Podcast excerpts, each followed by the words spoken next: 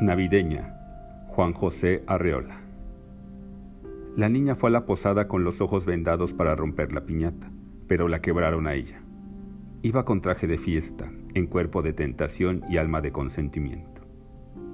Como buen psiquiatra, un amigo mío ha explicado este afán mexicano de romper vasijas de barro llenas de fruta y previamente engalanadas con perfollos de papel de China y oropeles, de la siguiente manera un rito de fertilidad que contradice la melancolía de diciembre. La piñata es un vientre repleto. Los nueve días festivos corresponden a otros tantos meses de embarazo. El palo agresor es un odioso símbolo sexual. La venda en los ojos, la ceguera del amor y etcétera, etcétera. Pero volvamos a nuestro cuento.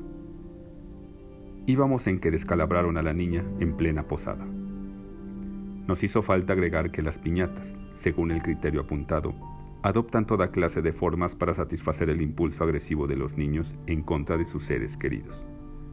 Palomitas, toros, borriquitas, naves espaciales y pierrots y colombinas. Con el palo, en plena posada, y hubo cubas libres de por medio. ¿Cómo acaba la historia? Tendremos que esperar unos meses para saberlo. Puede ser feliz si la niña da con puntualidad su fruta de piñata.